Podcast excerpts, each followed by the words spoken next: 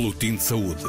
Informação atualizada sobre doenças e tratamentos, cuidados primários e estruturas sanitárias, trabalho do laboratório e de campo.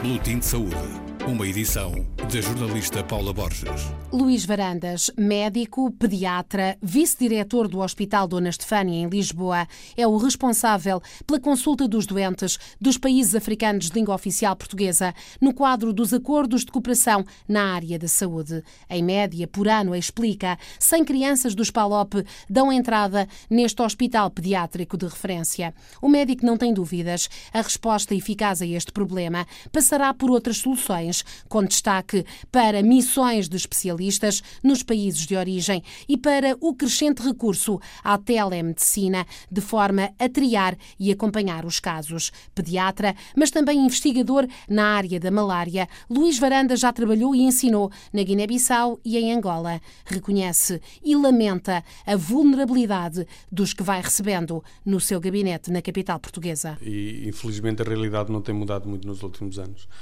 nós recebemos crianças que, além de apresentarem algumas delas doenças muito graves, do ponto de vista social são casos muito complicados, porque são famílias desenraizadas, com pouco apoio por parte de algumas das embaixadas dos Palopes, e portanto as crianças e a família acabam por ficar um pouco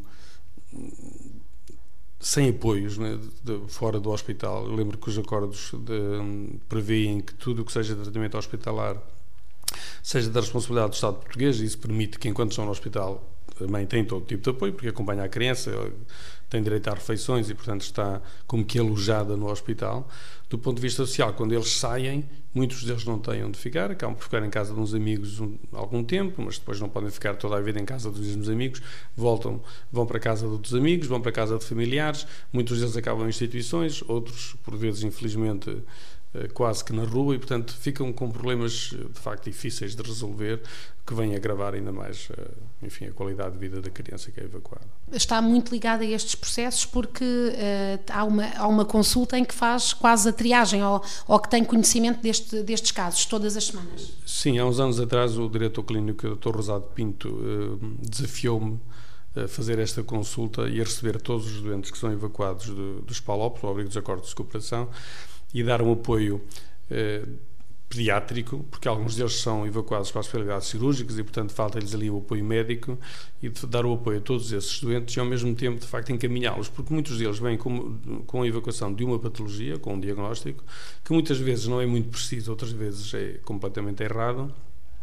Isso permite que a criança, quando é observada pela primeira vez, possa ser orientada mais diretamente para o problema de saúde que ela tem, mas por outro também porque eh, quem vem por um problema de ortopedia pode ter uma infecção, mas pode ter uma cardiopatia ou pode ter outro problema associado à sua patologia que não é propriamente do foro ortopédico, ou precisa de atualizar as vacinas, ou precisa de apoio escolar, ou precisa, de, enfim, de uma série de coisas que, que por vezes é preciso e que quem está muito dirigido a uma área, nomeadamente esses que vos falei, que falei das áreas cirúrgicas, como o ortopedista, o cirurgião, o otorrino, a oftalmologia, acaba por não saber eh, orientar tão bem. E, portanto, ele desafiou-me a fazer essa consulta. E essa consulta existe já, de facto, há vários anos e penso que as coisas têm corrido mais ou menos bem e, e é um, um apoio importante para os doentes. E nessa consulta está também uma pessoa do setor social. Sim, exatamente. Para, para, para o apoio social, há uma, uma colega, uma assistente social de cada hospital, que dá apoio e dá também algumas orientações, porque nessas são áreas em que eu também não estou tão à vontade, em que a assistente social conhece muito bem tudo o que possa apoiar os imigrantes, neste caso os evacuados, em termos de instituições de apoio, de, de problemas por vezes legais que é preciso resolver e, e, e, algum apoio que ela pode dar, compra de medicamentos, roupa para crianças na altura do inverno, enfim, tudo, todos esses apoios paralelos que, que se pode dar do serviço social. Ela, ela é responsável por isso. Ao longo de décadas têm sido muitas as histórias contadas sobre a forma como eh, são atribuídas estas juntas eh, médicas e, como disse, eh, nem sempre este diagnóstico é muito preciso e, por vezes, as pessoas que são evacuadas não são as pessoas que, que precisam mais deste, deste tratamento. Sim, sem dúvida. Isso é um problema que penso que dificilmente se, consegue, se conseguirá resolver, porque, enfim, todos sabem que os PALOPs são essencialmente cinco países, Cabo Verde, Guiné, Santo Tomé, Angola e Moçambique. De Moçambique temos poucos doentes, de Angola também não são eh, um número muito elevado. Eh, de Cabo Verde são bastantes, mas os doentes de Cabo Verde são muito bem triados e vêm muito bem orientados, com diagnósticos muito precisos, em que vêm de facto para orientações e para tratamentos como é possível em Cabo Verde. É, Santo Tomé tem melhorado nos últimos anos. Penso que há um apoio relativamente importante da cooperação portuguesa através de canais oficiais ou através de ONGs e o uso, nomeadamente, da telemedicina, que tem de facto orientado alguns doentes e, portanto, eles chegam relativamente melhor estudados e orientados. E depois temos a Guiné-Bissau, que de facto é um problema, continua a ser um problema. É, é onde os doentes vêm com os diagnósticos, como disse, mais imprecisos ou muitas vezes errados, que vêm por vezes em número eh, que ultrapassa largamente aquilo que está nos acordos de cooperação. E por outro lado, também a embaixada que claramente oferece menos apoio às pessoas evacuadas. Um, há doentes que dizem que quando, quando vêm lhes é explicado que a Embaixada não tem capacidade financeira para dar outros apoios, portanto, alguns já sabem que não podem contar com a Embaixada, mas há outros que de facto precisam da Embaixada e, e não conseguem, não têm apoio rigorosamente nenhum. Independentemente dos diagnósticos serem certos ou não, a verdade é que também chegam aqui situações já muito avançadas, não é? em que é difícil responder, uh, muitas vezes pouco, pouco há a fazer, até digamos. Sim, sim, além do diagnóstico da doença propriamente dito, enfim, em que Imagino, pode ser uma cardiopatia, uma doença do coração, pode vir no estadio inicial, no estadio terminal. A maior parte deles vem no estadio muito avançado. Ou seja, o diagnóstico é feito muito tardiamente e os ganhos do tratamento são muitas vezes menores. E não só na, na cardiologia, no, como na oftalmologia, ou na otorrino, ou então na ortopedia, em que vêm muitas vezes miúdos com sequelas de, de, fraturas mal consolidadas, em que é muito mais difícil a recuperação. Outros com, com infecções, de facto, também com largos meses de evolução, que também torna-se mais difícil o tratamento. E isso é uma pena, porque se nós tivéssemos canais de comunicação diretos dos colegas de lá com os colegas de cá, seria provavelmente mais fácil discutir os doentes virem de forma mais, mais rápida, mais célere, e ao mesmo tempo alguns deles não viriam porque podia-se fazer o tratamento lá. Muitos deles, neste caso de algumas infecções eh, com longos períodos de evolução, eh, podiam tratar-se lá porque os medicamentos existem lá por exemplo, muitas tuberculoses que acabam por vir tuberculoses ósseas poderiam-se tratar lá, porque o medicamento existe lá, como existe em todo o mundo, e não seria necessária a evacuação. Com estes anos de experiência, acha que uh, haveria caminhos uh, mais eficazes para, para os Estados e, sobretudo, para as pessoas, não é? Que é disso que falamos. Sim, sem dúvida alguma. Eu já disse várias vezes publicamente e volto a dizê-lo que muitos dos doentes que vêm num estadio tão avançado de doença em que a recuperação é praticamente impossível provavelmente não justificaria virem naquele estadia, ou vinham mais cedo ou não valeria a pena vir. Muitos destes doentes acabam por ser os, uns consumidores de recursos muito importantes, com poucos ganhos em saúde.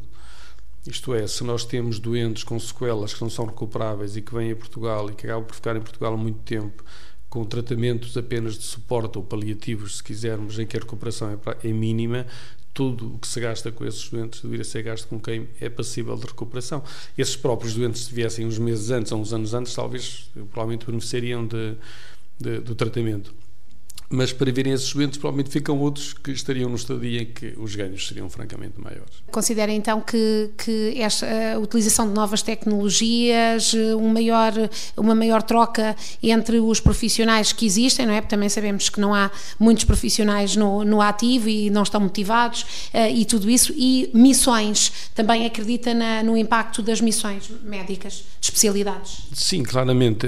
Eu penso que os 100 doentes são em média, aproximadamente 100 doentes por ano que são evacuados para a Estefânia, uh, representam muito pouco na gota d'água que é, por exemplo, a Guiné-Bissau. Se nós pensarmos que a Guiné-Bissau, metade da população da Guiné uh, tem menos de 15 anos, ou aproximadamente, e que nós recebemos 100 doentes da Guiné, vemos que, de facto, os 100 doentes que nós tratamos são muito pouco para aquilo que representa a população no seu todo e provavelmente tudo o que se gasta na vinda destes doentes e, eh, e, depois em todo o tratamento e apoio que se tem em Portugal durante alguns, alguns vários anos, se fosse investido lá, provavelmente teria muito mais rentabilidade do que tem eh, vinda para cá.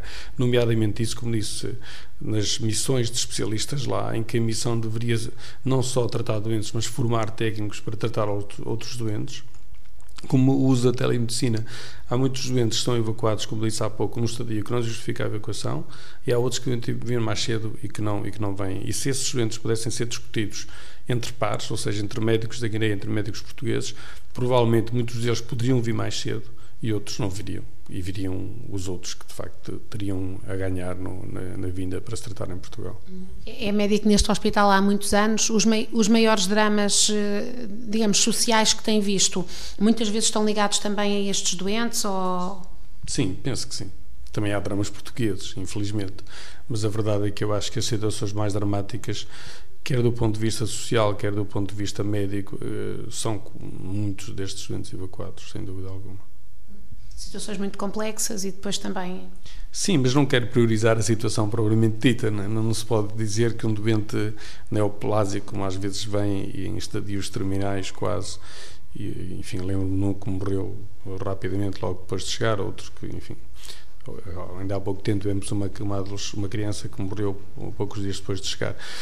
Isso são dramas, obviamente, mas eh, não, não tanto por a patologia A, B, C ou D. Acontece em vários campos, uns mais frequente que noutros, mas eh, infelizmente ainda acontece. Fez uma, uma apreciação uh, técnica e realista da situação, mas isso não quer dizer que não compreenda o que leva um pai ou uma mãe a mover mundos e fundos para tentar encontrar tratamento para o seu filho ou a sua filha. Claro que sim, eu faria exatamente o mesmo que eles fazem, ou seja, eles vêm-se perante um drama familiar que é ter o filho doente num país onde não conseguem tratá-lo e não conseguem, apesar de alguns deles, e lembro histórias de pessoas que venderam tudo o que tinham para conseguir vir.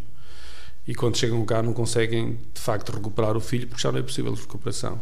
Mas essas pessoas, de facto, fizeram tudo o que estava ao alcance delas para tratar o filho. E eu acho que isso é admirável e é aquilo que qualquer pai faz em relação ao filho. Portanto, é perfeitamente natural que todas as, as uh, os pais que, por vezes, de forma mais ou menos legal, mais ou menos ilegal, com mais ou menos esforço, procuram vir para Portugal para tratar o filho, é exatamente provavelmente aquilo que eu faria e, e alguns deles uh, fazem-no, de facto, com, com grandes perdas em termos, em termos de vida pessoal, que depois nunca conseguiram recuperar quando voltam à Guiné, muitas vezes, com, com os filhos. Portanto, eu acho que é admirável o que eles fazem pelos filhos e não é criticável. São coisas, como disse, perfeitamente diferentes. Um é o aspecto técnico, em que, do ponto de vista médico, nós temos pouco a oferecer, outro é o ponto de vista humano-social, em que todos têm direito a procurar um, um melhor tratamento e um futuro melhor para os filhos. Luís Varandas, pediatra e apaixonado por África, ouvido pelo Boletim de Saúde nesta semana, em que voltamos a contar histórias de doentes transferidos para Portugal ao abrigo dos acordos de cooperação na área da saúde. Boletim de Saúde. Informação atualizada sobre doenças e tratamentos, cuidados primários e estruturas sanitárias, trabalho de laboratório e de campo. Boletim de Saúde uma edição da jornalista Paula Borges.